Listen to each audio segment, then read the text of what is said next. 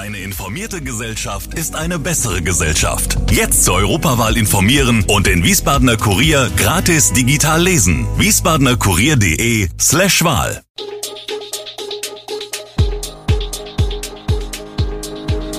Gude, unser morgendliches News Update. Das Wichtigste aus Wiesbaden für Sie im Überblick. Guten Morgen aus Wiesbaden an diesem 15. Juli. Grillverbot auf öffentlichen Plätzen wegen Brandgefahr, Inzidenz in Wiesbaden wieder bei 1000 und Abwahl von Frankfurts OB Feldmann eingeleitet. Das und mehr hören Sie heute im Podcast. Nachdem gleich zwei Brände in der Nacht zum Donnerstag die Wiesbadener Feuerwehren auf Trab gehalten haben, appelliert die Feuerwehr wegen der anhaltenden Trockenheit an die Wiesbadener, Wege und Zufahrten im Feld und Wald freizuhalten. Das seien unverzichtbare Rettungswege. Im Ernstfall stehen wir dort und kommen keinen Meter vorwärts. Warnt ein Sprecher. Die Grillplätze in und am Wald wurden bereits geschlossen. Ab sofort gilt auch für die restlichen öffentlichen städtischen Grillplätze ein absolutes Grillverbot. Ordnungskräfte werden dies verstärkt kontrollieren, warnt die Stadt. Auch für Veranstalter gilt ein Grillverbot für Kohlegrills. Veranstalter müssen die Stellflächen ausreichend bewässern und zusätzliche Löschmittel vorhalten. Am späten Mittwochabend rückte die Feuerwehr zu einem Bodenfeuer auf der Platte aus, auf etwa 5000 Quadratmetern brannten in sehr unwegsamen Gelände Gestrüpp und Baumstümpfe. Wegen der durch die anhaltende Trockenheit ausgedörrten Vegetation drohte sich das Feuer weiter auszubreiten. Zeitgleich brannte im Wiesbadener Osten ein Misthaufen.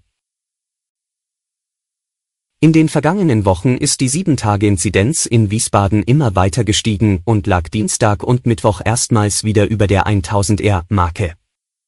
Am Donnerstag dann bei 982,7. Diese Inzidenz, die die Zahl der Neuinfektionen je 100.000 Einwohner binnen sieben Tagen angibt, ist also insbesondere auch im Vergleich zum Vorjahr sehr hoch, sagt Christian Stettler vom Wiesbadener Gesundheitsdezernett. Es gebe aktuell, anders als im Jahr 2021, keine Entspannung im Infektionsgeschehen. Der klinische Verlauf einer Covid-Erkrankung sei aber momentan in der Regel mild. Den Grund für den Anstieg der Inzidenz sieht die Stadt in der Verbreitung des Subtypen BA5. Wie berichtet, war er im Mai bereits im städtischen Abwasser festgestellt worden. Es komme aber auch ein verändertes Verhalten von Bürgerinnen und Bürgern hinzu, sagt Stettler, sowie die weggefallenen Schutzmaßnahmen. In Geisenheim haben Jungs mit Softwarewaffen für Verunsicherung und letztlich auch einen größeren Polizeieinsatz gesorgt. Die drei 16 und 14 Jahre alten Jugendlichen aus dem Rheingau-Taunus-Kreis waren mit den Anscheinswaffen in der Stadt unterwegs. Gegen 11.40 Uhr haben sie eine Bankfiliale in der Winkeler Straße betreten. Dabei trugen die Jungen laut Polizei die Waffen offen mit sich und hielten diese auch teils in den Händen. Sie hätten die Bankfiliale jedoch kurz darauf wieder verlassen, ohne konkrete Forderungen gestellt zu haben. Draußen bedrohten sie dann offenbar ein älteres Ehepaar. Kurz darauf hätte die Polizei die Jugendlichen in der Nähe des Schulgeländes angetroffen und festgenommen. Die drei Jungen wurden zur Dienststelle gebracht, mehrere Strafverfahren wurden gegen sie eingeleitet. Der Frankfurter Oberbürgermeister Peter Feldmann soll von den Bürgern abgewählt werden. Die Stadtverordnetenversammlung stimmte am Donnerstag im Rathaus mit der erforderlichen Zweidrittelmehrheit für die Abwahl des umstrittenen Stadtoberhaupts. Nur wenige votierten dagegen, auch seine eigene Partei unterstützte den Antrag. Feldmann nahm die Abwahl zunächst aber nicht an. Der SPD-Politiker hat nun eine Woche Zeit, den Antrag noch zu akzeptieren. Wenn nicht, folgt am 6. November ein Bürgerentscheid. Bei der namentlichen Abstimmung und der vorherigen Aussprache musste Feldmann den Saal verlassen. Wenige Minuten danach ließ er im Rathaus eine Erklärung verteilen. Darin reagierte er mit Bedauern und großer Sorge auf die Entscheidung. Eine Abwahl ist nicht nur teuer, sondern auch unnötig, sagte Feldmann. Er habe seinen Rücktritt für Ende Januar angeboten, die Koalition habe sich aber für den Weg der Konfrontation entschieden. Im Oktober muss sich Feldmann wegen Korruptionsvorwürfen vor Gericht verantworten.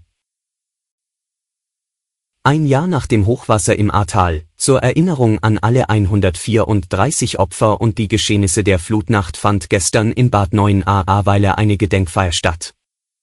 Knapp 2000 Besucher fanden unter dem Motto Solidarität ihren Weg an den Ort des Geschehens.